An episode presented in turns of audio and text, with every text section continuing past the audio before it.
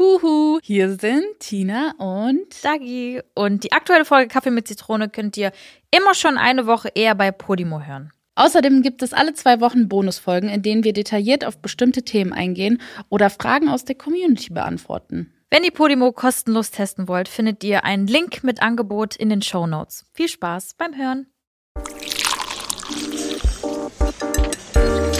Kaffee mit Zitrone. Mit Dagi und Tina. Ja, hallo? Und ganz herzlich willkommen, Tina. Ja, wir sind heute hier am Start mit einem Special Guest. Und zwar haben wir die Ehre, mit dem Kids Doc zu sprechen. Vielleicht mhm. kennt der ein oder andere äh, Vitor bereits. Ähm, vielleicht magst du dich ganz kurz mal vorstellen. Ja, hi, ja, vielen Dank erstmal für die Einladung. Ähm, genau, ich bin äh, Vitor, Dr. Vitor Gattino, ähm, bekannt in Social Media als Kidsdoc werde auch privat schon manchmal so angesprochen. Und ähm, genau. Und ähm, genau ich bin äh, Facharzt für Kinder- und Jugendmedizin äh, seit äh, 2009 und ähm, genau bin angestellt in der Praxis äh, in der großen Stadt in Frankfurt. Und ähm, bin äh, genau auf Social Media vor zweieinhalb Jahren habe ich angefangen so in der Pandemie als man nicht mehr raus durfte und es langweilig wurde. Ähm, habe ich gedacht, hm, irgendwie machst du mal was anderes. Und dann kam gerade TikTok und dann habe ich ein bisschen TikTok mir angeguckt und dachte, ach, so ein Video kannst du auch mal machen. Und dann ging das so weiter und dann auf Instagram und jetzt sind wir bei einer halben Million Follower, äh, eine riesen Community und ähm, macht sehr viel Spaß weiterhin. Ist viel Arbeit, ähm, mm, aber, ja. ähm, aber es macht Spaß und immer neue Sachen und so. Also genau, das bin ich. Wahnsinn. Richtig cool. Ja, ich finde das auch mega cool. Sehr, sehr cool. Ich finde es halt voll spannend, dass ähm, jemand wie du halt irgendwie die Chance ergreift und sagt, hey, ich möchte hier so eine Stimme sein auf Social Media, ich möchte mein Wissen weitergeben oder das, was vielleicht helfen könnte. Ähm, ich finde es einfach, ja, das ist einfach cool.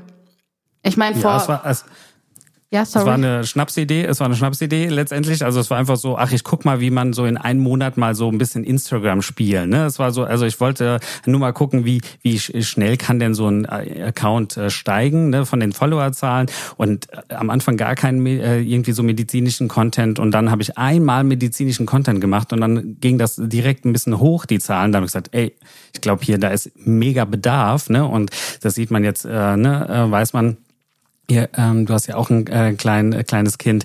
Ähm, da ist immer so viele Fragen und so viel Bedarf und in der Praxis ist, äh, weiß ja jeder, wie es läuft. Ganz schnell muss es auch häufig gehen, weil man da nicht so viel Zeit hat als Arzt und als Ärztin, ähm, so dass da wirklich ein Riesenbedarf war. Das war mir vorher gar nicht so bewusst und deswegen ist das echt, echt krass, ja. was da so, wie ja. schnell das dann ging. Ja.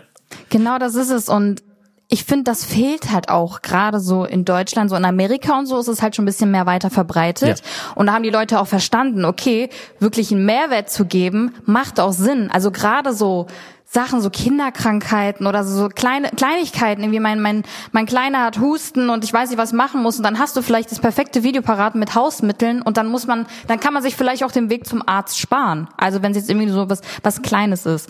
Und ich finde es super, super cool, was du machst. Also, mhm. Wirklich Danke. sehr, sehr cool. Es macht auch Sinn. Also wirklich ja. so, es ist auch wirklich Content, der Sinn macht und der wirklich Mehrwert gibt.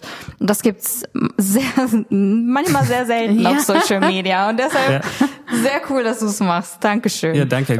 Wie du sagst, in Amerika ist es ja viel häufiger, dass Ärzte oder Ärztinnen ähm, so ähm, Instagram-Accounts, jede Klinik hat das, jeder Arzt hat das eigentlich. Ne? Mhm. Ne? Ähm, und in Deutschland wird es noch sehr belächelt. Es so langsam kommt so eine Generation an Ärztinnen und Ärztinnen, die das okay finden, aber ansonsten ist es, äh, wird es eher belächelt von meinen Kollegen, muss man ehrlich sagen. Mhm, glaube ich. Wirklich? Aber es ist ja was Neues. Ja. Also ich, ich glaube, das liegt auch einfach daran, weil es halt was Neues ist und du traust dich was. Und im Endeffekt ja. sehen, ich glaube, deine Ärzte, deine Kollegen und deine, deine ähm, äh, ich würde jetzt nicht sagen, nee, Konkurrenten sind es nicht, aber deine Kollegen sozusagen, die sehen das ja auch und denken sich, hm, schon ein bisschen komisch vielleicht, was er macht, aber im Endeffekt wünschen sie sich auch, dass sie es machen. Also Ja, ist ja also meistens so. Einige, genau, einige vielleicht schon, aber ich glaube, es ist einfach die, insgesamt die Ärzteschaft ist schon sehr, gerade die Kinderärzte sind sehr alt. Also ne, das sind, die sind so die Generation, die jetzt alle Ja. so in die in die in die Rente gehen, ne, wenn man so an den Kinderarzt denkt und ähm, und die haben halt natürlich mit diesen ganzen Sachen weniger am Hut, ne, wenn dann irgendwie so neumodischer Schnickschnack, ähm, ohne da jetzt ihren riesen Bashing zu machen, aber es ist einfach so und ähm, jetzt die nächste Generation, die wird die wird auch aktiver, die sieht man jetzt auch immer mehr ich sag mal so, ich war so ein Vorreiter ähm, in Deutschland ähm, und was so Kinderheilkunde angeht und jetzt kommen immer mehr und das ist ja auch super, ne? weil nicht jeder mag mich, das ist ja auch super, äh, dass es dann auch andere gibt, die irgendwie was ganz Seriöses haben wollen oder etwas äh, irgendwie ganz anders haben. Für jeden Geschmack gibt's ja immer überall was, deswegen das ist ganz gut. Eben. Ich finde auch ein ganz gutes Beispiel, ich weiß nicht, äh, ob du sie kennst, aber Dr. Emi ist eine Dermatologin. Genau. Mhm. Ich Ja, finde auch, dass sie es super unterhaltsam macht und äh, mega aufklärt und wirklich hinterher ist, dass jeder Sonnenschutz trägt. und Ja. das finde ich halt einfach äh, mega cool, weil im Endeffekt erreichst du uns am schnellsten auf Social Media. Also es ist ja Fakt, dass jeder in unserem Alter Ja, die junge Generation auf jeden genau Fall. Social Media nutzt und äh, es ist sogar, selbst Google geht schon zurück und man sucht eher auf TikTok oder Instagram ähm, und deshalb ist es einfach, ja, es ist einfach smart. So mehr braucht man nicht dazu sagen.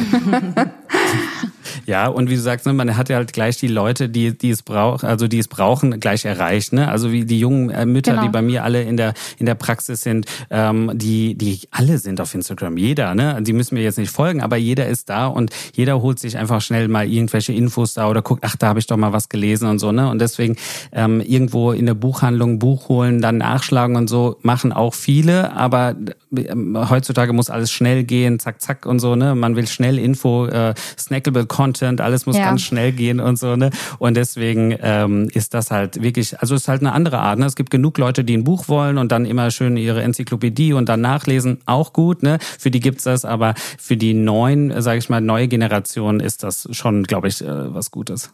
Und deshalb bist du da. genau. Ähm, wir haben in unserem Podcast jedes Mal eine saure Frage an unsere Gäste. Und zwar ähm, nicht böse sein, wenn die, wenn die ein bisschen weh tut. Das ist ganz normal. Und zwar soll die auch ein bisschen wehtun und ein bisschen zum Nachdenken anregen. Also gerade auch für die Zuschauer draußen. Ähm, und zwar ist unsere saure Frage an dich.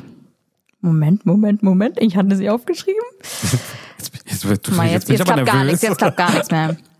Und zwar, hast du das Gefühl, deinen eigenen Kindern immer gerecht zu werden? Durch deinen Job und Social Media und so weiter. Ähm, nein.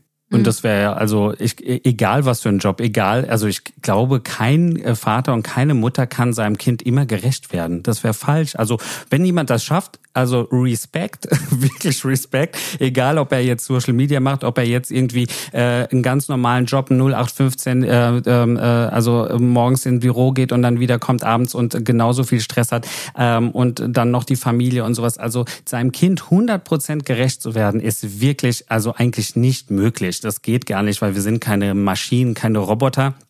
Und deswegen ist das nicht möglich. Bei mir ist es so, dass ich, ähm, ähm, nachdem es jetzt immer größer geworden ist, gerade mit dem Social Media, da habe ich, ähm, musste ich schon dann schauen, dass ich meine Zeit einfach richtig einteile. Ne? Und dass es dann darum geht, dass man dann wirklich sich wie so einen Stundenplan macht. Ne? Ich habe zum Beispiel seit diesem Jahr freitags frei und ähm, weil, weil es einfach, weil ich dachte, okay, ich habe versucht dann überall immer so die Lücken mit meinem Social Media Content zu füllen, damit das nicht mit der Familie kollidiert dass ich dann sehr spät erst ins Bett gegangen bin und sowas. Das war okay, aber auf Dauer habe ich gesagt, nein, irgendwie geht das nicht. Und dann versucht man das halt so umzustrukturieren, dass man sagt, okay, der Freitag zum Beispiel heute ist so für die Social Media Sachen, da kann ich das dann machen.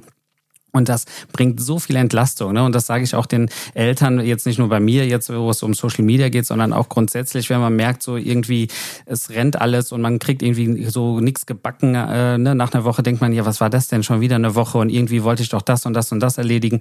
Dass man sich einfach so wirklich am Anfang hinsetzt und eine Struktur macht und sagt, okay, Dienstags ist halt immer der Wäschetag, Punkt. Ne? Da mache ich dann immer das, ne? Und da mache ich immer das. Und so ist es bei uns auch. Wir haben ganz viele Struktur, weil sonst kommst du halt nicht hinterher und ähm, und dann klappt das gut. Und dann kann man auch seinen Kindern und nicht nur seinen Kindern, sondern sich selbst und der Frau, meiner Frau und allen anderen auch gerecht werden. Ja. ja. Ich, ich finde das total witzig. Ich muss jetzt ganz kurz noch was dazu sagen. Und zwar ist heute eigentlich mein Putz Friday. also ich liebe meinen Putz Friday. Ich habe auch so im Haushalt voll die Struktur und Mittwoch ist mein Wäschetag. Und wo du es gerade so gesagt hast, dachte ich mir so, ja, ja, genau so. Ich sehe das nämlich absolut. Und ich glaube auch, dass es so ähm, einem den Alltag und also erleichtern kann und auch Stress, Stress minimiert einfach. Ja, massiv, massiv. Also bei mir auf jeden Fall. Ne? In dem Moment, ich bin Meister im Prokrastinieren. Also ich verschiebe gerne, unfassbar gerne lange Sachen und äh, und dann irgendwann müssen müssen die doch schnell gemacht werden und so. Und in dem Moment wo es dann doch so eine Struktur ist, dann ist es so ein bisschen wie Schule. Da muss man halt hin, ne? Und wenn Mittwochs halt der, der Waschtag ist, dann ist Mittwoch Waschtag und da geht nichts dran vorbei. Und dann hat man so ein bisschen so ein, so ein Teufelchen auf der Schulter, der einem sagt, hey, alles rauslegen, morgen ist Wäschetag und dann, dann macht man es auch, weil sonst äh, lässt man das doch ganz schnell schleifen. Und wenn man einmal anfängt, was schleifen zu lassen, dann wird es schwierig. Ja.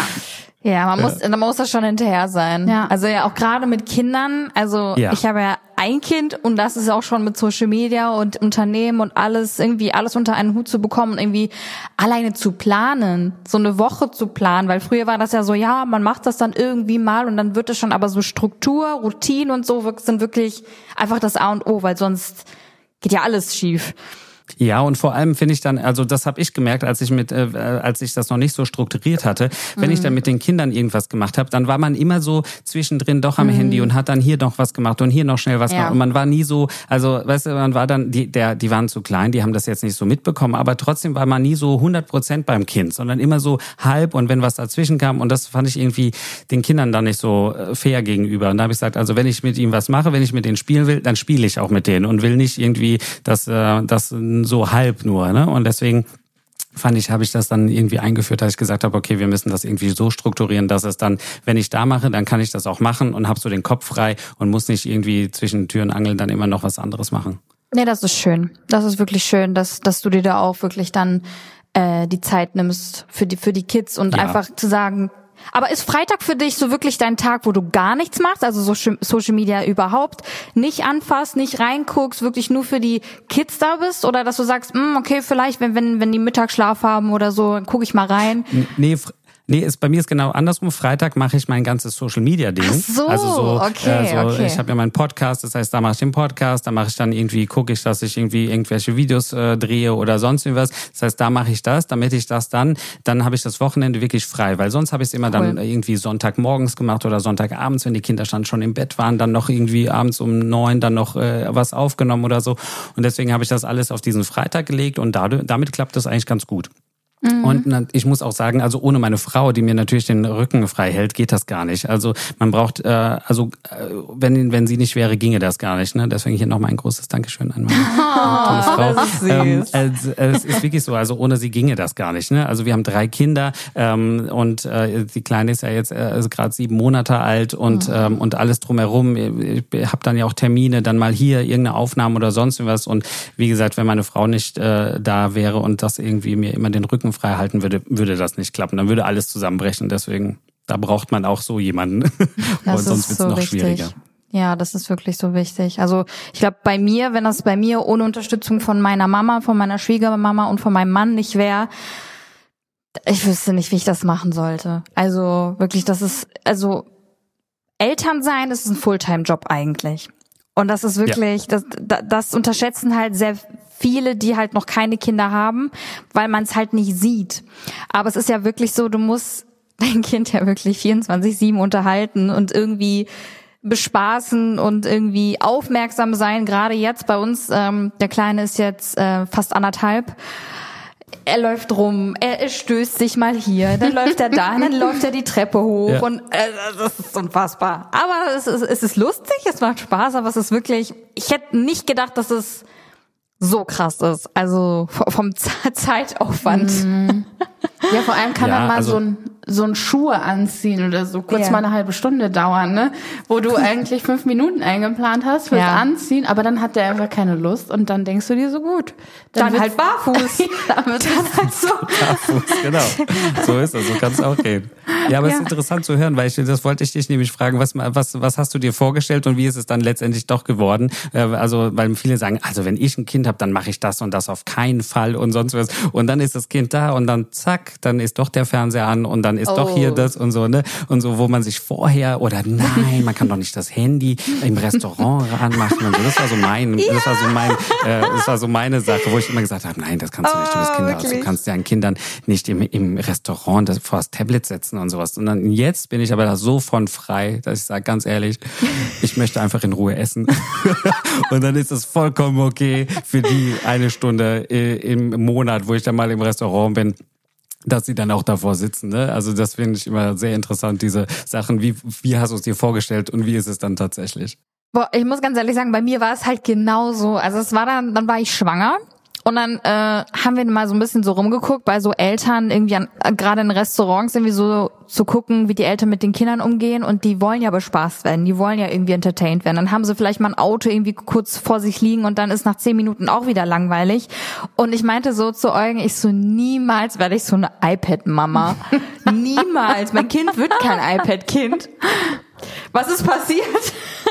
genau das ist passiert. Also ich versuche natürlich das Ganze so ein bisschen runterzudrosseln, also jetzt nicht irgendwie äh, zu viel irgendwie iPad, Fernseher, Handy oder so zu geben, aber ich sag ganz ehrlich, in so Situationen, die halt einfach gerade nicht lösbar sind, weil er sich vielleicht auch nicht beruhigen lässt oder man wirklich das Essen vor sich stehen hat und das Essen einfach schon kalt ist und man irgendwie einfach nur was essen möchte, dann gebe ich auch das Handy. Also da bin ich auch so. Und das ist auch, ich finde das auch okay in, in Maßen. Also finde find ich. Ja. Ich finde, da sind wir auch bei einem guten Thema, weil ich meine, wir sind die erste Generation, die praktisch, wo die Kinder mit all diesem medialen Einfluss einfach aufwachsen oder groß werden oder ja, umgeben sind davon. Ich meine, ein Kind sieht es ja, ne, wie die Leute am Handy sind und äh, am Laptop und da wird gearbeitet und praktisch du kannst von überall aus arbeiten, du kannst ähm, die ganze Zeit dich davon entertainen lassen und das wird ja gesehen, ne? Und Kinder adaptieren ja Verhaltensmuster so. Und ich finde es ich find's total spannend, muss ich ehrlich sagen, weil ich äh, noch kein Kind habe, das halt äh, zu beobachten und mir auch überall mal Ratschläge zu holen. Was ist denn jetzt das richtige Maß? Und weil einerseits, also ich habe meine Schwester hat eine kleine Tochter und ich habe sie, also ich habe mitbekommen, wie sie halt aufgewachsen ist. Sie ist mittlerweile acht und ähm, es gab Kinderserien, die sie geguckt hat. Paw Patrol war ganz äh, vorne dabei. Klar. Und ähm, ich finde, sie hat halt super viel lernen können. Also was ihren Wortschatz, äh, was ihren Wortschatz anging, war es halt echt krass, weil manchmal kam sie dann und dann sagt sie so ein Wort und denkst dir so, was, woher hast du das? Weil also wir haben das jetzt nicht aufgegriffen. Wo, woher hast du diesen Begriff? Ja, bei Paw Patrol haben die das so und so gesagt und ich denke mir so, wow, wow. Ich bin halt, ich war halt geschockt, dass sie halt doch so viel aufsaugen konnte, was äh, dann auch irgendwie, ja, erstaunlich einfach war, wie, wie flott das geht, ne? Ja, also letztendlich ist, äh, was, was so dieses äh, Medienzeit angeht, da, da haben wir Kinderärzte ja auch ne, immer so Empfehlungen und äh, hier und die WHO und sonst irgendwas. In Deutschland ist, gibt's ja momentan so, geht, läuft auch eine Studie, die heißt so äh, medienfrei vor drei. Das heißt, man soll, ähm, äh, gibt eine Studie, wo geguckt wird, wo Kinder vor drei keine Medien bekommen sollen. Also Medien im Sinne von ähm, Fernsehen, ähm, also jetzt Hörspiele und so ist okay, aber kein Fernsehen, kein iPad, kein Handy. Ähm, und dann zu gucken, wie ist so deren Entwicklung. Äh, das läuft gerade aktuell, da gibt's auch schon so Zwischenberichte, es gibt auch so aus anderen Ländern. Und da weiß man aber, da weiß man, dass es schon so ist, dass sie früher die Kinder, also die, die, das, die Problematik ist natürlich ist immer, wie schaue ich was. Ne? Also mhm. setze ich mein Kind einfach vor den vors Handy und ähm, äh, da sitzt das jetzt den ganzen Tag oder vor den Fernseher und äh, ich mache alles andere und das Kind ist nur da äh, und kom äh, kommuniziert eigentlich nur oder lässt sich nur berieseln von diesem Fernsehen. Das wird nicht empfohlen, eigentlich in gar keinem Alter. Ne? Wichtig ist einfach, dass man sagt, okay, äh, wenn ich, wenn mein Kind was guckt, dann, wenn die Kinder klein sind, also man sagt eigentlich unter drei sollten sie eigentlich immer begleitet zum Beispiel gucken, also eine Serie gucken und ähm, und oder wenn ich jetzt gerade, was weiß ich, ihn da jetzt doch mal hinsetze und vor, vor Paw Patrol, weil ich jetzt irgendwie kurz kochen muss oder ich muss jetzt mal irgendwas anderes Wichtiges machen, was ja vollkommen legitim ist, ne? weil ich sage immer, das eine sind immer diese Studien und alles so toll, aber das andere ist das Real Life. Ne? Ja. Und dann ist immer so, das muss irgendwie, sage ich, ich versuche das immer so ein bisschen, also es gibt so Grenzen, wo ich sage, okay, das geht nicht, aber man muss irgendwie manchmal das auch so ein bisschen übers Knie brechen und sagen, okay, man muss das halt auch irgendwie lebbar machen. Ne? Und letztendlich, wie gesagt, gibt es genug Kinder, und das mache ich, habe ich ja auch gemacht, ne? wo man mal den Fernseher anmacht, damit man mal kurz kochen kann, damit man mal irgendwas machen kann. Ähm, und, ähm, und dann ist es wichtig, dass man aber zum Beispiel danach das bespricht, was man da gesehen hat. Ne? Dass man sagt, was hast du denn für eine Folge gesehen? Was, was ist denn da passiert? Oh, ist der wirklich so, so hoch ist er gesprungen? Toll. Und wie, und so, ne? Also, dass man einfach, sage ich mal, dass das auch einen Mehrwert hat, dass ich mir das angeschaut habe, ne? Dass ich dann einfach gucken kann, ähm, äh, dass das Kind einfach da auch was lernt, ne? Was wiedergibt, was hat sie die Geschichte gespeichert, hat das irgendwelche Sachen? Also, das, das ist halt zum Beispiel ganz wichtig. Und wenn das stattfindet und das in Maßen, sage ich mal, dann auch die Medien sind, dann spricht nichts dagegen, weil Kinder müssen, wie du gesagt hast, Herr Dina, ähm, Kinder müssen wachsen ja damit auf. Es ist ja was anderes wie mhm. wie ich vor. Ich bin jetzt 40, als ich Kind war, da da war, hatte nie keiner ein Handy. Da war wurde der Fernseher angemacht und dann, wenn der aus war, wenn man draußen war, gab es keine Medien. Ne? Und das ist ja heutzutage anders, so dass man ähm, so dass man die Kinder eigentlich medienkompetent machen muss. Ne? Dass man, dass sie natürlich damit lernen, äh, damit aufwachsen, ähm, aber wissen, okay, was ist was ist was sind gute Seiten, was sind schlechte Seiten, was ist ähm, wie viel darf ich gucken oder sollte ich gucken ne, dass man das einfach lernt. Ne? Weil man sieht ja zum Beispiel an der Zwischengeneration, so ähm, die etwas Jüngeren jetzt, ne, die die da so reingehüpft sind in diese Medienlandschaft mit TikTok und alles haben die jetzt plötzlich, die, die, die da sind ganz viele Leute wirklich Jugendliche süchtig und stundenlang da drinnen, weil sie einfach gar nicht gelernt haben, das irgendwie damit umzugehen. Ne? Die haben plötzlich das Angebot und das ist eigentlich das, was wir hinkriegen müssen mit unseren Kindern, mit der Generation, dass man sagt, okay, sie müssen medienkompetent werden, nicht alles verbieten und nur, das ist doch Schwachsinn. Wenn mein Sohn dauernd sieht, dass ich in mein Handy gucke und meine Frau, dann findet er, oder meine kleine Tochter, dann findet die das natürlich toll und will das auch und findet auch, was, was guckt ihr denn da immer rein? Ne? Und man guckt ja auch mal in sein Handy da rein, wenn die Kinder dabei sind. Ne? So Empfehlungen wie nur ans Handy gehen, wenn deine Kinder nicht dabei sind. Mhm. Ja, ist okay, ne? Aber ganz ehrlich, wenn man mal realistisch ist, also ich sag mal so jetzt beim Abendessen, wo man sagt, man hat jetzt eine, eine, eine Familienzeit, dann kann man es weglegen und sagt, ja. okay, nein. Aber sonst insgesamt Dafür habe ich ein Handy, dass ich erreichbar bin oder dass man, ne, dass man irgendwie dann gucken kann, wenn irgendwas ist. Und dann ist es auch wieder sowas, was überhaupt nicht realistisch ist, ne? dass man sagt, man guckt nie hin, wenn das Kind irgendwie in der Nähe ist. Ne? Und dann ist klar, dass es, wie du sagst, Nina, ne, die lernen am Modell, die sehen, da gucken, die, guckt er immer rein. Das ist ja total interessant. Da flimmert's, da gibt's Paw Patrol in diesem kleinen Ding da drinnen. Ja, hallo, dann will ich das auch. ne? Und dann ist es halt wichtig, dass man sagt, okay, ne, wie, wie, wie dosiere ich das? Ne? Bei den Kleinen maximal eine Folge und dann, wenn du so im Kindergarten Alter bist, dass man sagt, okay, dann kannst du mal eine halbe Stunde gucken ähm, und nicht länger. Aber davon ausgenommen sind natürlich diese kleinen Ausnahmen, wenn man sagt, man ist im Restaurant und sonst was. Ne? Wenn ich jetzt jeden Tag im Restaurant bin, dann ist es wieder schwierig. Aber ansonsten, ähm, dass man das einfach da so dosiert. Ja, aber ich fand den äh, Tipp schon mega gut mit diesen äh, Fragen, was passiert ist, weil das ist mir tatsächlich in der Schule selber schwer gefallen, Zusammenfassungen zu schreiben. Ich glaube, man übt dadurch schon einfach, also was war jetzt der rote Faden in dieser Geschichte? Worum ging's? Also was war die Handlung? Ich glaube, das ist eigentlich ganz smart, dass man das mal umsetzt, wenn, damit das Kind wirklich, ähm, ja, das, also bewusst konsumiert und nicht. Genau, bewusst konsumiert, genau, damit ja. das, was gesehen worden ist, auch nochmal wirklich verarbeitet wird. Ansonsten ist es ja nur so ein Berieseln, ne? Die sitzen davor so hypnotisiert, Augen mhm. offen und Mund offen. Ähm, aber wenn man dann noch fragt, ja, was war denn dann los, dann wird das, dann wird, sage ich mal, aus dem Gesehenen wirklich etwas. Ne? Also es wird Sprache, sie müssen das umformulieren, sie werden ja aktiv, sie müssen es selbst formulieren, ähm, auch bei den ganz Kleinen, ne? Ähm, und kann man das ja schon machen. Also das ist ja wie wenn man auch ein Bilderbuch anguckt. Man würde ja auch nicht mit dem Kind ein Buch angucken und einfach nur blättern und nichts Ja, dazu sagen. stimmt. Da würde ja jeder automatisch sagen, oh, wo ist denn die, wo ist denn die Kuh, wo ist denn das und so, ne? Und beim Fernseher muss man das dann halt dann, wenn man dann so eine Folge äh, mit dem Kind gemeinsam anguckt, dann wie gesagt währenddessen oder danach einfach besprechen, dass man da das hat, ne? Aber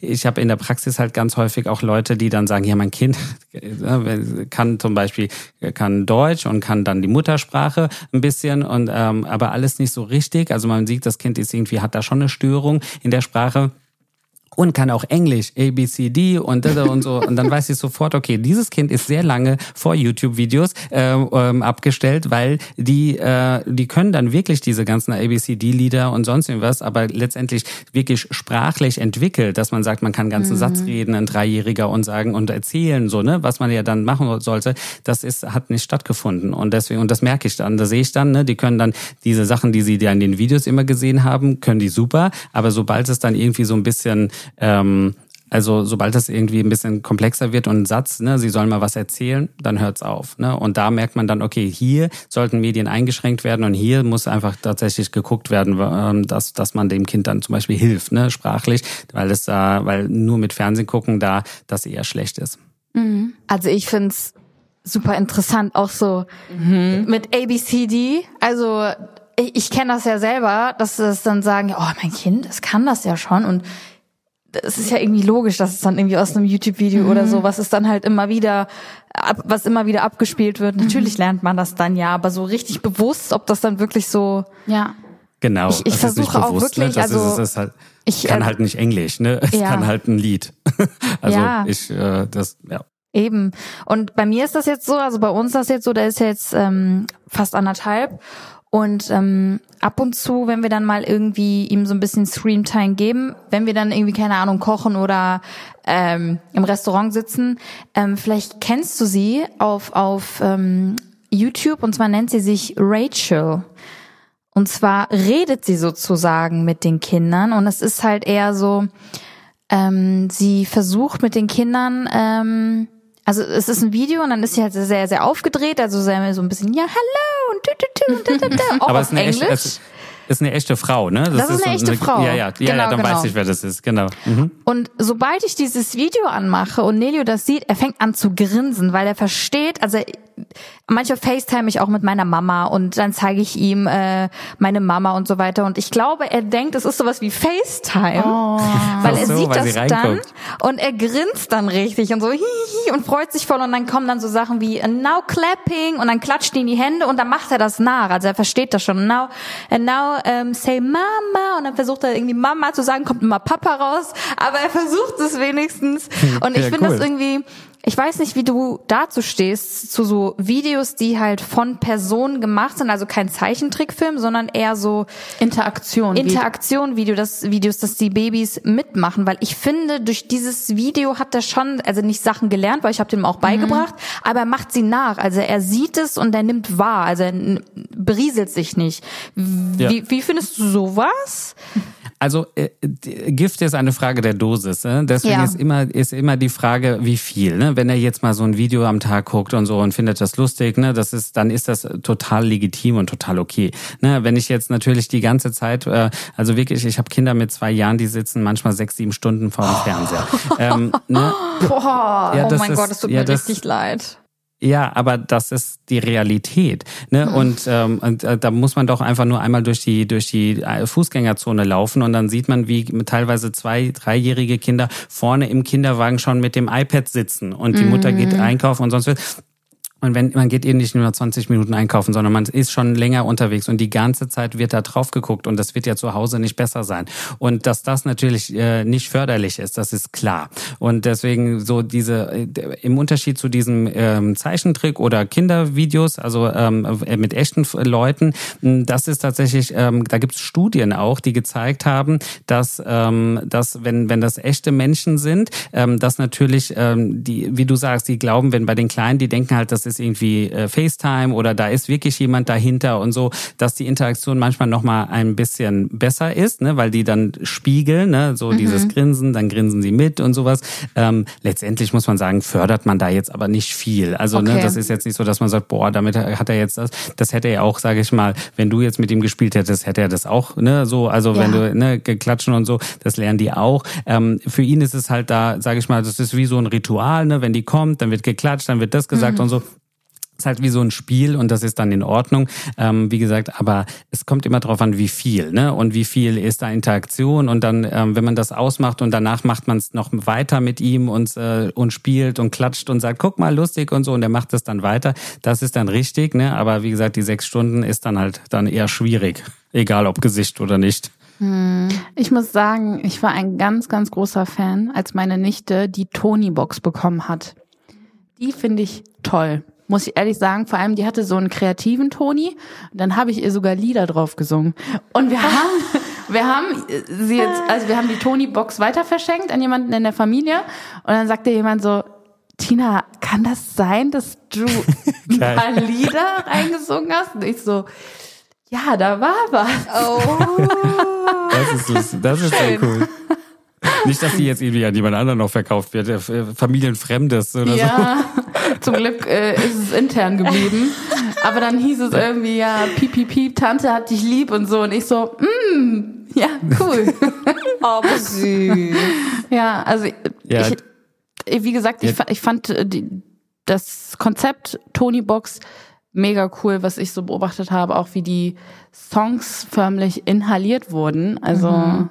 Ja, vor allem fördert das halt sehr die, die Individualität und Selbstständigkeit der Kinder. Ne? Sie können selbst, wenn sie da mehrere haben, aussuchen. Es ist ja sehr leicht zu bedienen. Ne? Du greifst da hin und legst es drauf. Das ist, ähm, wobei jeder weiß, also jeder, jeder Zweijährige weiß sowieso, wie man auf YouTube irgendwo das Handy irgendwie entsperrt und da hinkommt. Also da braucht man keine Tony-Box. Also das geht zack, zack, zack. Da haben die das ganz schnell gefunden, wie das Zeichen aussieht und so. Ähm, aber die sind da sehr schnell lernfähig. Aber es ist halt ähm, Hörspiel und Hörspiel ist nochmal was anderes, weil das natürlich auch die, ähm, sag ich mal, die Kreativität und so anregt, ne, dass man sich das vorstellen muss und so. Das ist nochmal ein Ticken äh, was anderes, als wenn man jetzt einfach im Fernsehen guckt ne, und, äh, sage ich mal, alles vorgekaut bekommt. Ne? Und deswegen ist so Hörbücher ähm, letztendlich auch Medienzeit, sage ich mal, aber es wird anders mhm. bewertet, deutlich anders bewertet, weil es einfach, wie gesagt, ähm, einfach viel mehr äh, Gehirnleistung erfordert. Ne? Man muss da sich viel mehr ähm, was vorstellen und das ist auch sehr gut.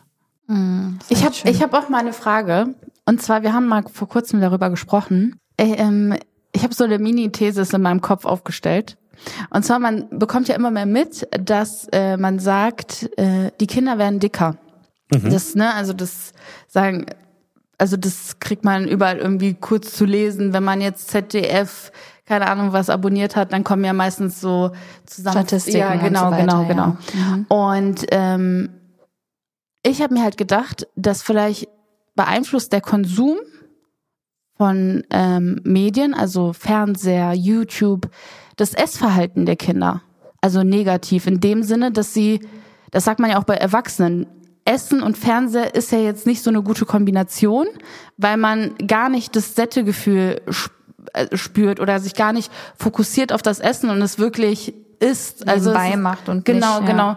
Ähm, wie, wie, wie siehst du das? Also findest du, das ist also es ist so, dass ähm, die Studienlage so ist, dass man sieht, dass die Kinder insgesamt, das ist jetzt nicht so dramatisch wie in Amerika, da haben wir andere ähm, äh, Zustände, aber dass insgesamt die Gesellschaft äh, äh, immer äh, dicker wird und vor allem aber auch die bei den Kindern sieht man das schon. Da hat natürlich, also da sind zwei Sachen. Einmal ähm, die, das, die Medien, ähm, also zu dem konkreten Beispiel, was du sagst, sage ich auch gleich nochmal was Konkretes, aber jetzt allgemein, ähm, die Medien führen natürlich dazu, also früher war man viel mehr auf der Straße, man war viel mehr draußen, man hat viel mehr draußen gespielt. Das heißt, man hatte viel mehr Bewegung im Laufe des Tages. Und heute, wenn das Kind nicht in den Kindergarten geht ähm, und, ähm, und irgendwie, äh, dann wird schon schwierig, ne? Also dann irgendwie regelmäßig rauszugehen und sonst irgendwas. Klar, ähm, macht man das dann, aber es ist was anderes als wie früher, ne? Wo man einfach wirklich viel, viel draußen war. Also auch als, als äh, Schulkind, ne? Da war ich, ich bin von der Schule gekommen, war draußen auf dem Spielplatz und da war ich dann bis abends und bin wieder heimgekommen.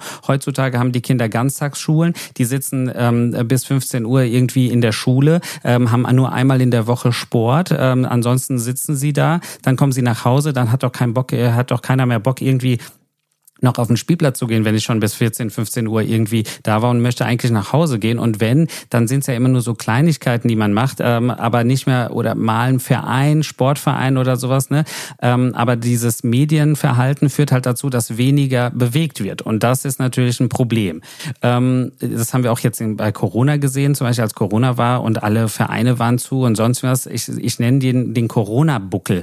Ich sehe bei ganz vielen ähm, Jugendlichen, bei ganz vielen Schul Schulkindern vor allem, die alle wirklich ähm, viel Sport gemacht haben. Hier in dem Verein war Fußball und sonst was. Und es war ja alles weg, ne, über Jahre. Und dann sieht man wirklich bei der Perzentile diese, diese Linien, die hinten in diesem gelben Heft sind, wo man so das, immer mhm. das Gewicht so einkreuzt und so. Da sieht man wirklich, dass es so, als Corona anfing, dann so, whoop, einmal so richtigen Buckel gibt. Es springt nach oben und ähm, da haben ganz viele einfach wirklich zugenommen, übermäßig, weil sie einfach plötzlich, sage ich mal, das Essverhalten war gleich oder sogar mehr, weil man war ganz schön viel zu Hause und dann auch noch viel weniger Bewegung. Und das ist halt das Problem in der Gesellschaft aktuell, dass wir immer weniger uns bewegen und zusätzlich auch das Essen, natürlich das Essverhalten immer schlechter wird. Also ne, also immer sehr viel ähm, schon fertig prozessiertes Essen, also so Fertigessen wird ganz viel gemacht, nicht mehr frisch gemacht und das hat natürlich einen Einfluss.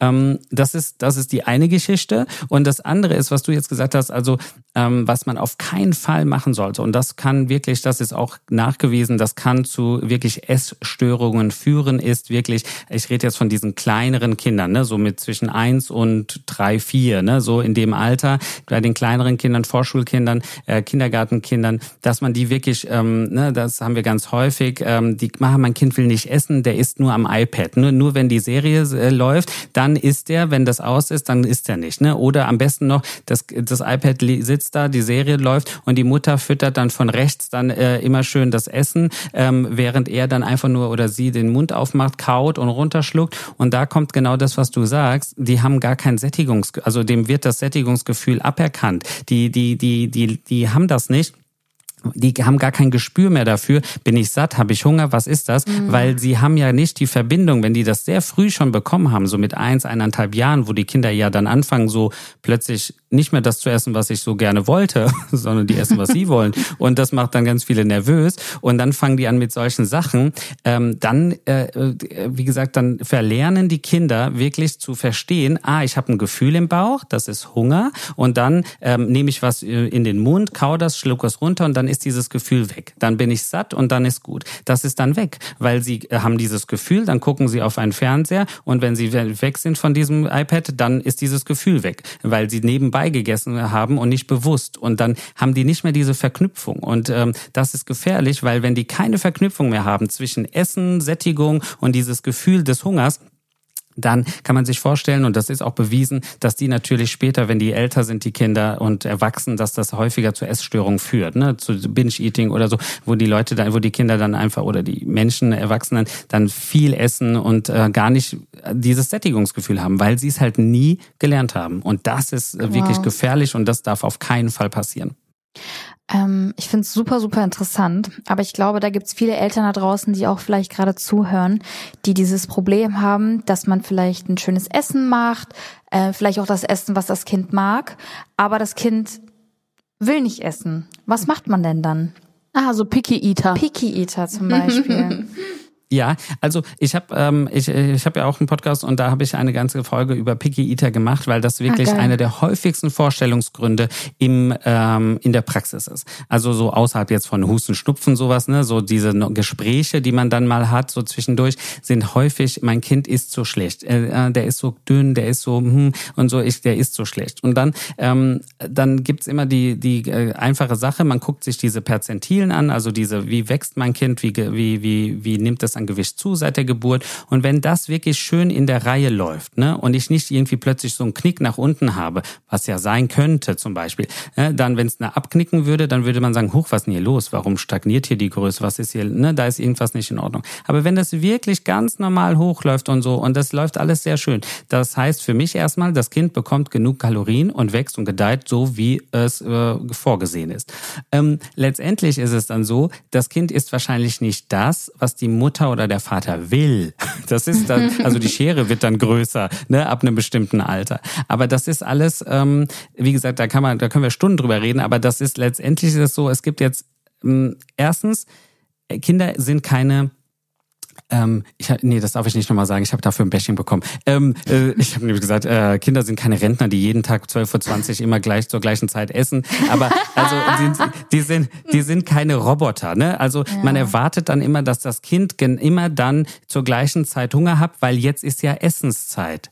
Äh, nee, äh, ich habe als Kind, ne, da ist man ja noch sehr ähm, gefühlsgesteuert und sowas. Ich habe Hunger, wenn ich Hunger habe, ne? Und äh, so sind wir ja letztendlich auch. Ich esse, äh, wenn ich Hunger habe. Wir haben aber gelernt, dass es, äh, dass wir das so aufteilen auf ein Mittagessen und eine auf ein Abendessen. Aber so ein Zweijähriger, der, der hat halt nicht um 18 Uhr Hunger. Vielleicht hatte der schon um 16:30 Uhr Hunger. Und wenn ich das dann so lang gezogen habe, dann hat er dann halt nicht mehr Hunger, weil er zwischendrin schon gesnackt hat, ne? Weil mhm. er zwischendrin da was und da was da was. Und dann darf man sich nicht wundern, dass das Lieblingsessen, was dann auf dem Tisch liegt, dass das nicht angerührt wird.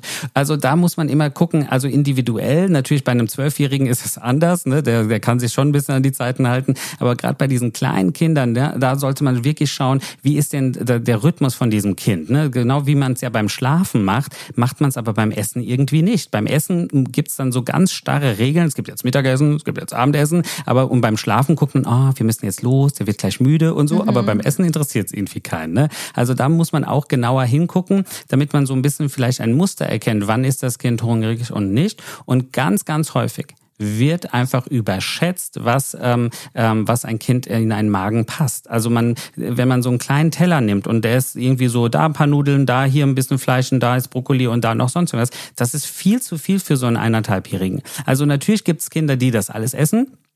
Und äh, es gibt auch Kinder, die dieses eine Kind, genau was heute nicht essen will, hat vielleicht auch schon mal diesen Teller ganz aufgegessen, weil es richtig Hunger hatte.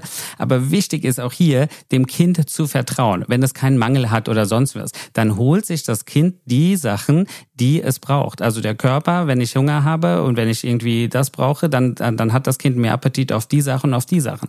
Wenn ich das Kind aber dann zwinge und anfange mit iPads und sonst was, dann fange ich wieder mit der Spirale an. Ich erkenne ihm dieses Sättigungsgefühl weg, trainiere es ihm weg und dann habe ich später das Problem. Deswegen ist hier wichtig zu gucken, ähm, äh, wie läuft diese Perzentile. Wir gucken uns nicht individuelle Tage an. Das ist ganz wichtig. Also es gibt doch Tage, da esse ich doch auch zwei, drei Tage richtig äh, schlecht und dann esse ich wieder zwei Tage richtig gut. Und so ist es doch bei Kindern auch. Ein Tag nur Gurke und abends mal einen Apfel gegessen und man denkt, oh mein Gott, er wird sterben. Und dann zwei Tage später isst er dann plötzlich doch die Nudeln. Ne? Also da, da sind immer so viele Ängste dabei, wo ich immer sage, wenn, es, wenn ich wirklich ein gesundes Kind habe, ne, der macht das schon gut und der kann das, wenn ich dem das Essen hinlege, dann kann er das jetzt essen und wenn er jetzt nicht essen möchte, dann äh, können wir halt später nochmal probieren. Ne? Dann kann man das Essen einfach zurücklegen und sagen, okay, wenn du jetzt keinen Hunger hast, dann lege ich es in den Kühlschrank, wenn du nochmal Hunger hast, dann hole ich es nochmal raus. Ne? Oder dann einfach gucken, vielleicht will er doch was anderes Kleines oder so. Jetzt nicht zehn Menüs kochen, das ist auch total übertrieben. ähm, aber dass man da einfach wirklich individuell aufs Kind guckt und ganz, ganz wichtig, bitte, bitte, bitte, es fängt an mit den Eltern. Wir reden nicht über das Kind, dass es ein schlechter Esser ist. Weil wenn ich dauernd höre, mein Kind ist so ein schlechter Esser. Ja, der Erik, ja, der ist so ein schlechter Esser. Ja, wir haben nur Diskussionen zu Hause, der ist so ein schlechter Esser. Jeder kennt doch diese Leute, diese Freunde im Bekanntenkreis, die ungefähr, ich sage immer dann, wenn sowas erzählt wird, dann sage ich immer, Würdest du auch jetzt erzählen, dass dein Mann schlecht im Bett ist? Ähm, äh, das, äh, Gut. Äh, das, also man, man erzählt doch nicht irgendwie Sachen, die vielleicht wahr sind, aber die man, die persönlich sind, die erzählt man doch jetzt nicht überall rum. Warum erzählt dann aber jeder? Man würde doch auch nicht über sein Kind sagen, oh, mein Kind ist irgendwie richtig, richtig doof und richtig fies zu anderen. Ich kann den nicht leiden und so. Das Boah. würde doch auch keiner über sein Kind sagen, ne? Nee, vor nee, anderen, nee. ne? Das kann man mal denken, aber das würde man doch nicht vor anderen so in der Runde, während Oma und Oma alle so alle hier so schön am Kuchen essen sind und so oder man isst äh, gerade alle gemeinsam und Erik soll jetzt essen und dann heißt wieder, nee, Erik, nee, der ist so, ach, wir haben nur Probleme mit dem Essen, der ist so ein schlechter Esser, der ist so ein Picky Eater, oh, mhm. wir haben da so Probleme. Und das wird dann so thematisiert vor der ganzen Runde. Und das sollte man auf jeden Fall. Das ist der erste mhm. Schritt, sage ich mal. Der erste Schritt ist, wir hören auf, darüber zu reden. Nicht verurteilen. Weil vielleicht noch Lösungen? Ja, weil, ja. weil wenn ich die ganze Zeit höre, ich bin ein schlechter Esser, dann bin ich irgendwann auch ein schlechter Esser. Mhm. Dann wird's ja Realität. Also, ne? Ja, Im eben, ne? Fulfilling Prophecy, ne? Also dann äh, letztendlich, und dann, dann wird man, warum soll das Kind, wenn es die ganze Zeit hört, dass es ein schlechter Esser ist, äh, warum soll es denn dann überhaupt äh, irgendwie Lust haben, jetzt doch irgendwie äh, normal zu essen? es wird wahrscheinlich ganz normal essen. Die Eltern haben nur eine verschobene Meinung und denken, es würde schlecht essen, weil in 99,9 Prozent essen die Kinder ganz normal. Okay. Das ist ja das Verrückte. Ja, voll gut zu wissen, weil zum Beispiel bei uns ist es jetzt so, also er ist ein sehr guter Esser, also der isst wirklich einfach alles, was man ihm gibt, aber er hat halt die Tage, wo er dann einfach nicht möchte und dann denke ich mir nämlich ja. auch so, mh, mm, nicht, dass er jetzt nicht satt ist oder äh, ähm, keine Ahnung, dass, dass er vielleicht Hunger hat, aber direkt im anderen Moment denke ich mir, aber wenn er Hunger hat, dann würde er ja essen, weil er isst ja auch an Tagen, ja, normal. Genau, und genau. Okay, ja. deshalb mache ich das genauso, wie du es gesagt hast. Ich leg's zur Seite und mach's dann irgendwie in einer Stunde wieder. Wenn er ein bisschen knatschig wird, merke ich so, ah, okay, ich glaube, jetzt hat er Hunger und dann isst er auch. Also ja. einfach öfter versuchen. Und das ist halt, Genau, und so, so, so würde man es auch empfehlen. Ne? Nur häufig ist es dann so, oh, Kind hat nicht gegessen, vielleicht am nächsten Tag auch ein bisschen weniger und dann kommt schon ein bisschen Panik und dann heißt, okay, dann mache ich ihm schnell eine Milch äh, oder mache ihm ja. irgendwie plötzlich irgendwie was anderes und dann äh, trinkt er nur noch Milch und will gar nichts mehr anderes, weil Milch geht ja schnell rein. Ähm, also man muss immer dann aufpassen, dass nicht dann so, so schlechte Gewohnheiten sich einschleichen, ne? sondern einfach dann da eher gelassen bleiben und gucken. Und wenn man Sorge hat, dann tatsächlich einfach beim Kinderarzt oder Kinderärztin vorstellig mhm. Werden und das einfach einmal ansprechen und einmal objektiv sich das angucken, wie, wie läuft denn das Gewicht und die Größe. Ne? Und dann ist mhm. das meistens so. Es gibt natürlich Kinder, die haben irgendeinen Eisenmangel oder sonst was, die sind appetitlosiger, aber es ist weit weniger, als die Menschen glauben. Mhm. Ich glaube auch, dass Kinder viel mehr mitbekommen, als wir denken. Also das, ja. Also auch zu diesem Thema, dass wenn alle am Tisch versammelt sitzen und der ist so und so und seine Kacki ist so und so oder keine Ahnung was, das würde halt auch niemand wollen. Und man denkt, ah, ist ein Kind, ist ein Kind. Aber ich glaube schon, dass solche, ähm, solche Kommentare einfach auch was machen können mit einem Kind. Ich finde es auch extrem krass. Also ich habe das gar nicht auf dem Schirm gehabt, ähm, dass ähm, also es gibt natürlich auch äh, Mami und Papi Influencer, die machen dann ne, okay, die zeigen dann auch ihre Kinder. Das ist nochmal eine, eine ganz andere Story.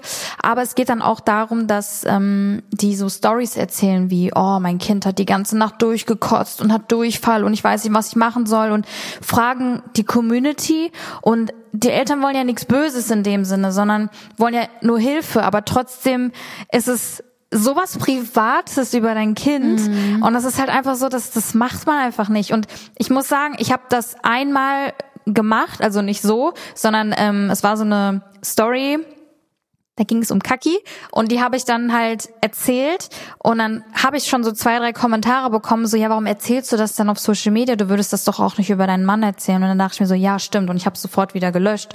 Und da war für mich so, aha, okay, da, da ist eine Grenze und mhm. ich mir war die gar nicht bewusst so, also irgendwie schon auf der einen Seite, aber auf der anderen Seite halt nicht und deshalb versuche ich halt genau solche Sachen, die halt wirklich sehr privat sind, auch privat zu halten. Und äh, wenn es irgendwie, keine Ahnung, Probleme sind, irgendwie äh, dann, dann damit zum Arzt zu gehen oder mir dann Hilfe zu holen, aber jetzt nicht auf Social Media zu fragen, weil es ist halt schon, wie gesagt, ich fand dieses Beispiel, du würdest sowas ja auch nicht über deinen Mann erzählen. So, ja, aber ja. das, das ist ja, ich fand das, ich fand's krass. Das ist aber schon ein Unterschied, weil nicht jede Person ist halt Person des öffentlichen Lebens. Also das ist jetzt eher bezogen auf Content Creator, was du gesagt hast. Ja. Genau. Weil ich meine eher das, dass man, kennst du das, wenn man ist mit der Familie? Und man ja, kommentiert ja. alles, was das Kind macht. Und das ich, Kind ja, bekommt das indirekt das auch. mit. Ja, das auch. Ich meine aber halt nur abgesehen davon gibt's halt auch dieses Extrembeispiel auf Social Media, was mm. den Leuten halt einfach nicht bewusst ist, was mir auch nicht bewusst war, aber mir halt in diesem Beispiel gesagt wurde, okay, wow, das bis hierhin und nicht weiter. Und da muss ich echt eine Grenze, da muss man eine Grenze ziehen, einfach ja. zum Schutz also, des Kindes. Ja, das vor allem und aber ähm, ich finde das gut, was Dina sagt. Es, äh, es ist nicht nur bei Social Media, sondern die Grenze ist überall. Ne? Ja. Also die Grenze mhm. ist, wenn ich natürlich, wenn ich jetzt irgendwie, wenn mein äh, vierjähriges Kind jetzt in der in der Kita dauernd einpinkelt und sonst was, dann muss ich das nicht äh, irgendwie vor Oma, Tante, Onkel und irgendwie so am Tisch erzählen. Ja, ach ja, die hat das jetzt auch das Problem und sonst was. Ähm, dann dann erzähle ich das da genauso wenig an jedem jeden, ähm, genauso wie ich das auf Social Media nicht mache. Und ähm, also im Großen und im Kleinen muss man da wirklich drauf achten. Ne? Und das ist ja, also bei Social Media, sage ich mal, trifft es jetzt ein paar Influencerinnen oder Influencer, die das machen. Aber jeder, der, der hier zuhört und Kinder hat, muss einfach, einfach immer dran denken, würde ich diese Information auch genauso über mich gerne in einem Raum gehören, hören. Wenn ich sage, wenn in, in dem Moment, wo ich sage, äh, nee, dann mach's doch nicht. Genau. Du kannst natürlich mit deiner Schwester oder mit deiner mit deiner Mutter oder mit deiner mit deiner Tante kannst du darüber reden und sagen, hier, guck mal, wenn du da Sorgen hast und möchtest einfach mit jemandem darüber reden, aber dann gehst du halt in die Küche und das Kind ist am Spielen und dann redest du halt einfach unter vier Augen mit der Person oder mit zwei, drei Leuten so untereinander und das Kind ist nicht dabei, aber nicht so wie wie es eigentlich ganz häufig gemacht wird, ne, so ach ja und so, ne, und ich muss jetzt immer noch die Windeln kaufen und der ist schon in der Schule und den nachts macht er noch in die Hose und so, das ist so ärgerlich. Guck mal, siehst du hier, der Johannes, der ist schon, der ist erst fünf und der macht schon nicht nachts in die Hose und so, warum, Ja. du bist doch schon großer und so. Hallo, Ja. habe ich doch Oh gleich einen Therapeutenplatz mir gebucht. Also deswegen, ähm, ne, also deswegen, da muss man, äh, da müssen wir gar nicht groß denken, sondern klein. Das Große ist natürlich noch mal krasser. Das ist nochmal, da, da könnte ich auch stundenlang drüber reden, über diese Social Media Sachen, weil dieses, ähm, ich habe auch paar Leute angeschrieben direkt, ähm, die und habe gesagt, hier hm, und so schwierig und so und natürlich ähm, gibt's dann immer irgendwelche Ausreden, ähm, auch nett gemeinte Ausreden und so, aber letztendlich sage ich immer auch Fotos oder sowas, ne? Wenn wir jetzt ja gerade bei dem Thema sind, wenn wir über Fotos reden oder sonst irgendwas, ich sag immer, jetzt stell dir vor, dein, deine Tochter, die jetzt total süß ist, und ich schwöre euch, ich kann das sehr nachvollziehen. Jetzt, wo meine Tochter auf der Welt ist und die ist, ich hatte ja zwei Jungs und jetzt noch ein Mädchen und sie ist wirklich, also meine Jungs waren auch süß, aber sie ist irgendwie noch süßer. Und ich denke mir immer jeden, jeden, jedes Mal denke ich mir, oh mein Gott, das Foto ist so süß, die lacht so süß, das, das müsste ich eigentlich der ganzen Welt zeigen. Ich Ja. verstehe das. Ne? Ähm, das Problem ist nur, wenn sie dann irgendwann 12, 13, 14 ist ähm, und sie geht irgendwie in die Schule und ich habe jetzt eine halbe Million Follower, ähm, dann wird es irgendjemanden geben, der mich kennt und sonst irgendwas will sie mit 13, 14, wenn man in die Pubertät kommt, wo alles sowieso eine Katastrophe ist, will sie, dass jeder weiß, ähm, wie sie ausgesehen hat als Baby, dass ich äh, da im Urlaub war und dass sie da plötzlich Durchfall hatte und dass sie einmal im Krankenhaus war und dass sie da Fieber hatte und dass sie jetzt zum vierten Mal Scharlach hatte und dass sie sonst was will ein 13, 14-jähriges Mädchen, wenn sie in die Schule kommt, in der Schule ist, plötzlich irgendwie das Gefühl haben, dass jeder über ihr Leben äh, Bescheid weiß, würde ich, äh, ich würde doch auch nicht, habe ich dann zu dem einen Vater gesagt, habe ich gesagt, ich laufe doch auch nicht mit deinen ganzen Kinderfotos, die deine Mutter und dein Vater von früher gemacht haben, äh, mit dem Album, mit dem Fotoalbum, wo du auf dem Töpfchen sitzt und wo alles so lustig war und das erste Mal hier und sonst was. Mit dem laufe ich doch auch nicht von Tür zu Tür hier in meiner Stadt und sag, gucken Sie mal, das ist der, da sitzt er auf dem Töpfchen und da, da ist er zum ersten Mal der erste Zahn und da war das, das hatte. Das mache ich doch auch nicht. Das kommt dir doch auch total fremd vor. Warum machst du es dann?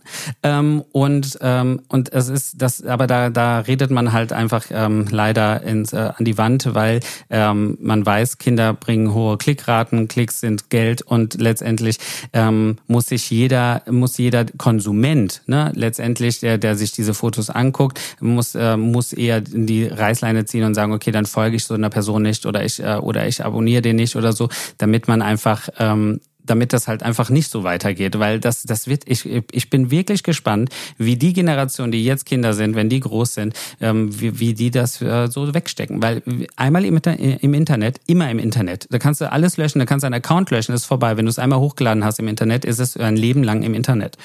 Und das ist ähm, das das ist das. Ich denke immer in die Zukunft. Ne? Ich sage immer, ich habe eine super Macht, ich kann in die Zukunft gucken und ähm, man denkt dann immer, hui hui hui, was machen diese Kinder dann durch? Oh, ja. Es, ähm, am meisten denke ich halt immer an die Psyche, ne? Also so, Ja, ja, klar. das ist das ist Darum- halt das, was Da, darum geht, also genau darum geht's, ne? Letztendlich natürlich auch so die Privatsphäre und so und ähm, ja, also äh, äh, jetzt äh, wir klammern jetzt mal den Bereich aus so ähm, Pädophile, äh, Darknet und die Fotos und sowas. Das klammern wir jetzt mal aus, weil Ja. das ist sowieso eine absolute Katastrophe und so. Ähm, aber einfach äh, mir geht's auch um den Inhalt. Es reicht, wenn ich dauernd erzähle, also wenn ich einmal ein Foto von meinem Kind gezeigt habe oder oder einfach nur, dass ich, selbst wenn ich kein Foto von meinem Kind erzähle, äh, ge- gezeigt habe, aber dauernd erzähle von meinem Kind, dass es das hatte, das hatte, das hatte. Ganz ehrlich, wenn mein Kind irgendwo ist und äh, man erfährt, dass äh, ich der Papa bin äh, oder von jemandem, der noch viel berühmter ist, dann ist, ist die Assoziation ja die gleiche. Da brauche ich ja gar kein Foto im Internet. Ne? Also mir geht's auch um die Informationen, die weitergegeben werden. Ne? Also da gibt's manchmal, also online gibt's wirklich gruselige Sachen, wo Leute sich dann im Krankenhaus äh, mit dem Kind fotografieren, auf dem Bett liegend und so. Wir haben jetzt einen Magen-Darm und sonst was. Wir mussten stationär aufgenommen werden. Leute, Ich find's auch. Aber ich finde, zu ich, mu- ich muss mir selber ganz kurz an die Nase fassen, weil ähm, als ich damals mit Social Media angefangen habe, ähm, wie alt war ich? 21. Ähm, und meine Nichte war damals todessüß, ne? Also ich liebe sie, als ob es meine eigene Tochter wäre. Und ähm, da habe ich halt auch Sachen von ihr geteilt, so. Und jetzt im Nachhinein denke ich mir halt so, fuck. Also ich bereue es wirklich und denke mir so, scheiße. Aber ich glaube auch, das Gute ist, dass wir halt hier dem eine Plattform geben und versuchen, die Leute aufzuklären, vor allem die Jüngeren, dass sie, selbst wenn es nicht dein eigenes Kind ist, jetzt aus der Familie, ähm, ich würde halt niemals von dem Cousin von meinem Partner das Kind jetzt irgendwie posten mhm. oder so. Einfach weil ich die Kinder schützen möchte. So, und ähm, ich glaube, das ist super, super wichtig, dass es nicht nur um immer dein Kind geht, also vor allem alle ähm, Social Media Nutzer, sondern auch in deinem Umkreis oder wenn du Fotos machst oder wenn du Videos aufnimmst, einfach gucken, dass man halt die Privatsphäre dieser Menschen schützt, auch wenn sie dir nicht nahestehen. Ich glaube, da kann jeder irgendwie anfangen und wie du auch schon erwähnt hattest, mit dem will ich das wirklich konsumieren? Und mir ist auf Anhieb eine, eine Bloggerin aufgefallen, also die ist mir direkt in den Kopf geschossen, die halt halt wirklich, okay, die Gesichter jetzt nicht mehr der Kinder zeigt, aber sie zeigt halt, wie sie auf den Malediven ist und die in Pampers am Strand rumlaufen, so, wo ich mir halt denke, ja, hast recht. Sollte ich dieser ja, Person also, wirklich folgen, so, sollte ich dem wirklich eine Plattform geben oder, also meine Plattform, so, ich weiß ich nicht, so.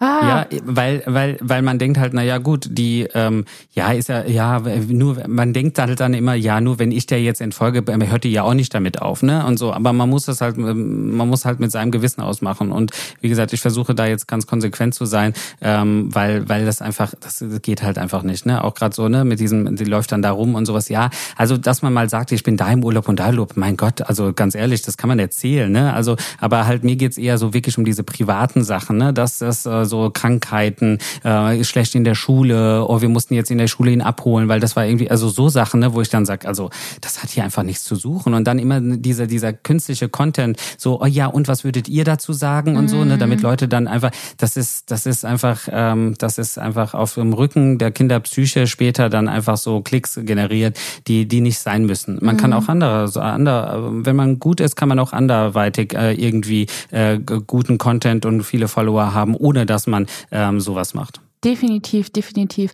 Aber hast du da irgendwie Tipps, ähm, wie man zum Beispiel Kinder besser erreichen kann, dass sie sich ähm, öffnen? Weil ich glaube, das wird halt auch immer schwieriger auf eine Art und Weise durch ähm, ja, durch das Verändern, durch dieses Schnelllebige, dass sich Menschen öffnen und äh, Dinge mit dir teilen, wie es im Kindergarten war, Schule oder Streitereien. Also vielleicht an alle Eltern ein Tipp, wie man am besten irgendwie mit seinem Kind, okay, es ist super individuell, es gibt bestimmt keine Formel, die sagt, wenn du das, das, das machst, dann wird das passieren. Aber wie geht man an so Problematiken heran oder ähm, wie gibt man halt einem Kind das Gefühl, dass jedes Gefühl okay ist, was es hat und es ist dir erzählt, weil ich glaube, dass es halt super viel hilft, wenn du deinem Kind irgendwie sagst, lass deine Gefühle raus, sag was, also vertrau dich mir an. So, wie kann man das schaffen? Also das, du hast es eigentlich schon fast die Lösung gesagt, ne? Dass es also wichtig ist, dass wirklich jedes, dass das Kind halt auch wirklich in seiner Vollkommenheit äh, angenommen wird und nicht nur der der liebe Erik, ich sag jetzt immer Erik, weil Erik irgendwie genau passt jetzt. Also der Erik, der ähm, der wenn er also zum Beispiel, es fängt schon an mit dem Wort lieb und böse. Sei doch mal ein lieber Junge. Auch sei doch nicht so, auch, das machen doch nur die bösen Jungs. Auch sei doch mal lieb oder sonst was. Ne? Lieb und böse. Lieb halt kommt von Liebe. Das heißt, wenn meine Mama, wenn ich lieb bin, dann hat meine Mama mich lieb. Das heißt, ähm, dann bin ich liebenswert. Dann bin ich, äh, aber wenn ich was immer daneben mache, dann muss ich Angst haben, weil dann liebt meine Mutter mich nicht mehr, weil ich bin ja dann nicht mehr lieb. Oh, das ist doof. Also solche so Kleinigkeiten, dass man zum Beispiel das Wort lieb und böse gar nicht benutzt. Also äh, in, in Kombination für das Kind, ne? dass man dann nicht sagt so, du, äh, du bist, äh, das das ist aber jetzt böse, sei jetzt mal lieb zum, zu, zu deinem Freund, ne? der hat dir doch äh, nichts getan oder so. Also diese Kleinigkeiten zum Beispiel. Und dann natürlich letztendlich wirklich wahrhaftig das Kind auch, also jede Emotion äh, okay finden. Ne? Wenn der sauer ist, dann ist er sauer und wenn er traurig ist, ist er traurig. Wenn, wenn man das nicht anerkennt und jedes Gefühl, sage ich mal, mitbegleitet und sagt, ähm, ähm, ich verstehe das, dass du jetzt traurig bist oder sonst was, sondern wenn immer so ein Gefühl von äh, Trauer, Wut, also wenn das Kind dann plötzlich Wut ist oder irgendwie so frustriert ist, dann muss es aufs Zimmer oder dann wird es in die Ecke gestellt und dann wird so, nein, so nicht und so und dann wird's weggetan, dann, dann entsteht ja so eine Kultur von schlechten, negativen Gefühlen sind nicht erwünscht.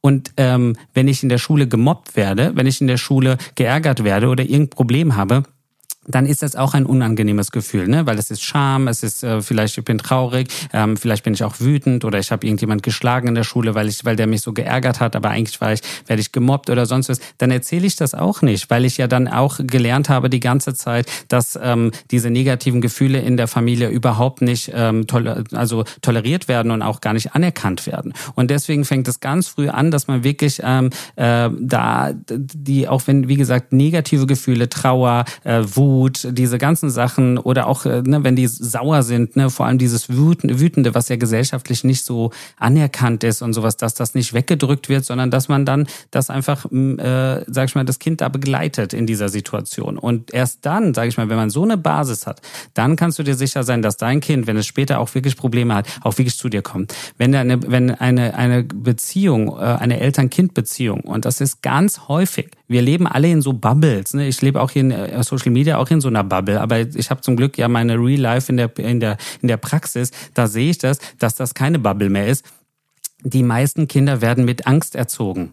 Ne? Wenn du das jetzt nicht machst, wenn dann, wenn dann, das ist das ist Standard in Deutschland. Ne? Da wird nicht gefragt, was möchtest du denn? Ich kann das verstehen. Ich sehe, dass du sauer bist und sowas, dass man Gefühle spiegelt. Ne? Dass wenn das Kind so sehr klein ist und dann mit eineinhalb oder mit zwei und ausrastet, dass man dann äh, dem Kind auch äh, eine Brücke gibt und sagt, ich sehe, dass du jetzt total sauer bist und vielleicht auch ein bisschen traurig, ne? damit das Kind überhaupt realisiert, ah, das Gefühl, was ich hier gerade habe, heißt traurig, heißt Wut und es ist okay und so, dass man das das so versteht. Wenn man, wenn man das nicht hat, sondern immer gleich ähm, gesagt wird, also wenn du dein Zimmer nicht aufräumst, wenn du das nicht machst, dann kriegst du iPad-Verbot, dann kriegst du ja ne, mit Strafen und sonst was, dann ähm, kann man sich sicher sein, dass diese Person nicht zu mir kommt und dann mir brühwarm von seinem ähm, Problem erzählt. Das, ich finde dieses Gespräch so interessant, also für mich selber auch. Ich habe das Gefühl, dass das ist natürlich, ne, also ich bin äh, 27, ich bin in einem Alter, wo ich mir das schon vorstellen kann, irgendwann eine Familie zu gründen äh, mit meinem Partner. Und solche Infos zu bekommen, ist gerade richtig so, ich würde das am liebsten alles gerade inhalieren, weil es einfach, ich muss mir echt, ich habe auch was gesehen von dir und das muss ich jetzt auch noch kurz oh, oh. erwähnen. Und zwar ein Snippet, wo du gesagt hast, dass man Wunden nicht mit einem äh, nicht an der Luft trocknen lassen sollte. Das fand ich so krass. Meine Mutter hat das immer zu mir gesagt. Nee, du brauchst kein Pflaster, lass erstmal eine Kruste wachsen lassen und frische Luft tut der Wundheilung gut und und und und dann sagst du so, nee, das Pflaster kann ja. ruhig drauf. Das muss geschützt werden, eine Wunde. Und ich so. Genau, also ja, ja, also das ist genau so ein Mythos, ne? Der da, da, der, der da, das, da gibt's so ein Snippet genau dazu. Der Snippet ist natürlich sehr kurz, deswegen das geht ein bisschen länger, weil das ist jetzt dann so sehr pauschal, weil ja. natürlich gibt's ne, es gibt Wunden, die kann man offen lassen und sonst was, aber so dieses pauschale immer alles an der frischen Luft zu lassen, so äh, ist nicht richtig, weil tatsächlich, ähm, wenn die äh, Wunde sauber ist und desinfiziert und wirklich da nichts infiziert, dann ist eigentlich, wenn es schön, sage ich mal, schön feucht bleibt, da, da wo die Haut ne, irgendwie fehlt, dann äh, wächst sie einfach besser an manchen Stellen. Aber es gibt natürlich auch Ausnahmen, andere äh, Wunden, die, wo es trocken heilen muss und so. Aber die ganz viele, also dieser Mythos, ne, dass immer, immer alles an der äh, weg sein muss und sowas, das stimmt nicht. Ja, das war das richtig für mich so, boah, ich so, nein. Ab jetzt Pflaster. Alter, ab jetzt Pflaster, ja. Ho hoffentlich keine Pflasterallergie, dann wird's, dann wird's äh, doof. Wir sind jetzt gerade schon auf diese Bindung und an, äh, das Vertrauen eingegangen. Wie bereitet man sich am besten auf die Pubertät vor? Kann man sich überhaupt vorbereiten? Ja, genau. ähm, also jetzt ist die Frage, das Kind oder die Eltern? Ähm, ich denke eher die Eltern. Ja, die Eltern. Ja, die Eltern. Ja, also letztendlich, ähm, also wenn man vorher ganz viel richtig gemacht hat, dann kann die Pubertät auch echt äh, gut laufen, mhm. sage ich mal, gut im Sinne von dass natürlich ähm, ähm, häufiger äh, Reibereien da sind und sonst was, das gehört dazu.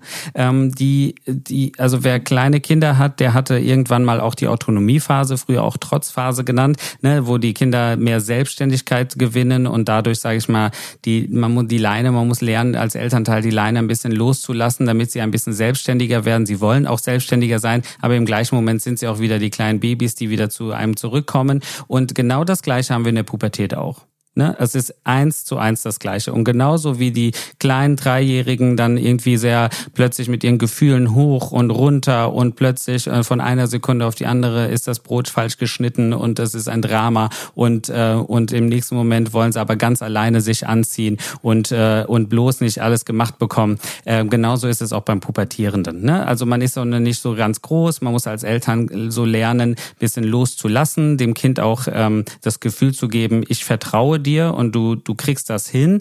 Und wenn du es nicht hinbekommst, dann komm zu mir, dann helfe ich dir.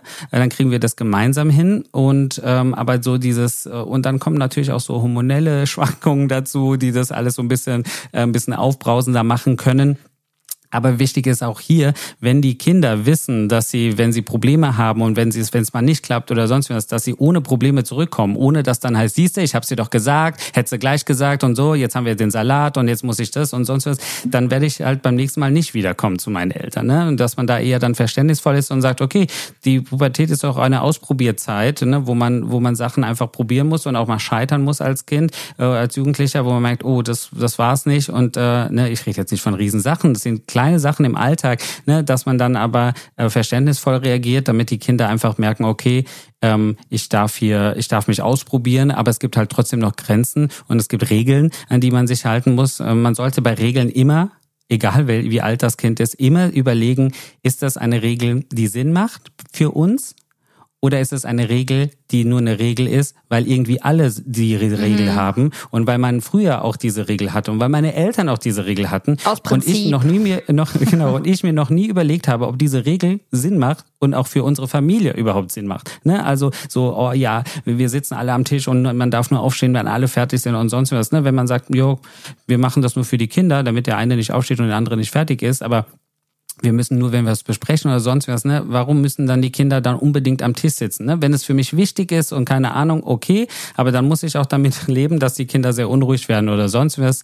Und deswegen auch hier, auch für Jugendliche oder auch für kleine Kinder, gerade so Regeln immer wieder hinterfragen und immer sagen, ist das wirklich unsere Regel oder ist das die Regel, weil man es so macht? Ne? Mhm. Und so, wer ist Mann? Sagt dann das Kind am besten noch. Und deswegen, das, das macht's immer ganz gut, weil dann hat man manchmal ein gutes, sage ich mal, Regelkonstrukt, an das, an das man sich halten kann, aber was, sage ich mal, individuell für diese Familie dann gut funktioniert und äh, dann kommt es weniger häufig zu so Anecken, gerade in der Pubertät, ne, warum muss ich denn dann und dann da sein und sowas, ne?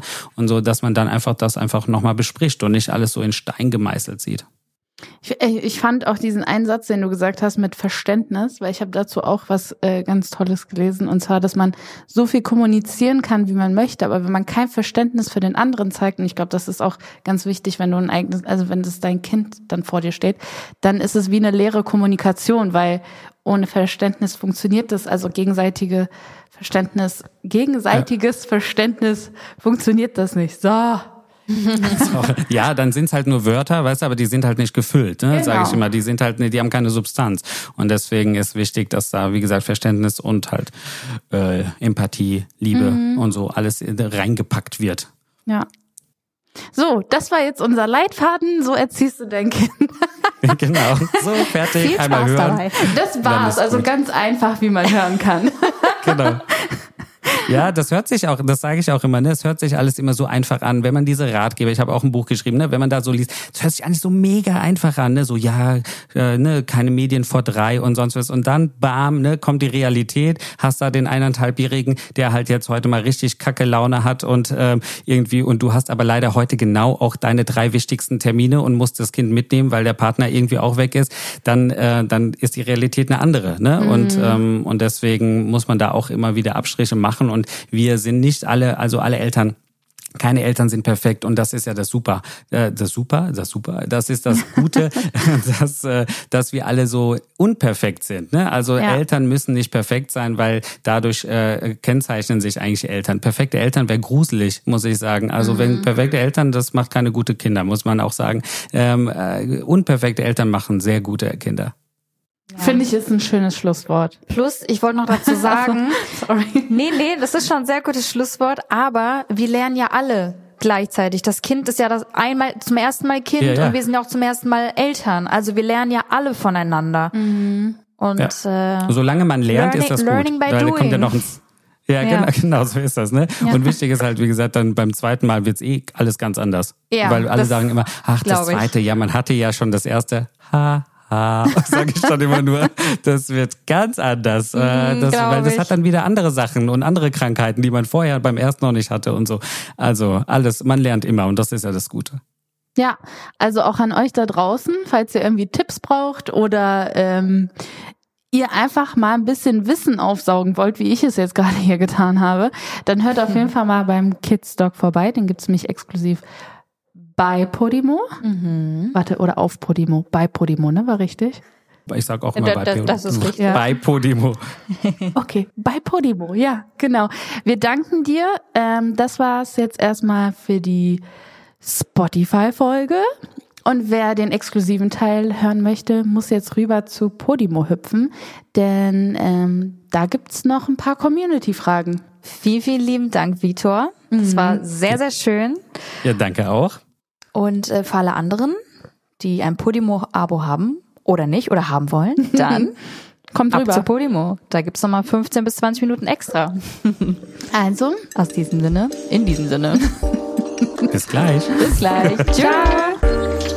Kaffee mit Zitrone. Mit Dagi und Tina.